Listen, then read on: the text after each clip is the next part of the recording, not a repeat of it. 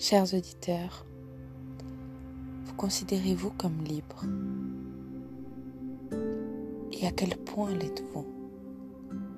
Savez-vous conquérir vos droits? Pensez-vous que la liberté est un devoir? Car elle s'enseigne, elle se répand, elle touche tout le monde. Libérez-vous du regard des autres.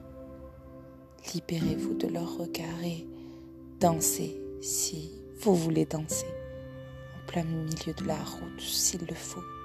Chantez faux si vous avez envie de chanter faux et, et aimer donner tout ce que vous pouvez et marcher sans but ou avec un but. Voyagez, prenez un avion, prenez un train, allez-y.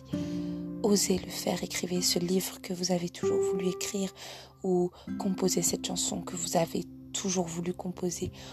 Dites à cette personne à qui vous avez toujours voulu dire que vous l'aimez, dites-lui, faites-le, assumez. C'est la seule façon d'être libre. Écoutez son instinct, savoir discerner ce qui est à faire et ce qui est à ne pas faire et quand est-ce qu'il faut que vous restiez silencieux et quand est-ce qu'il faut parler, quand est-ce qu'il faut observer et quand est-ce qu'il faut se battre. Faites la différence.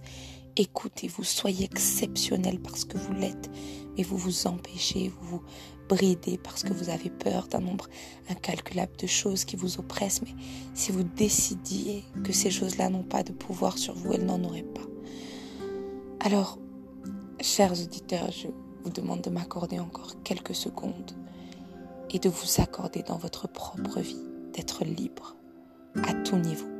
Et être libre ne signifie pas, ne signifie pas, excusez-moi, faire n'importe quoi.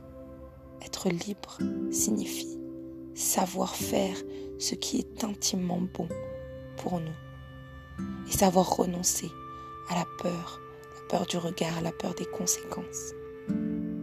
Oser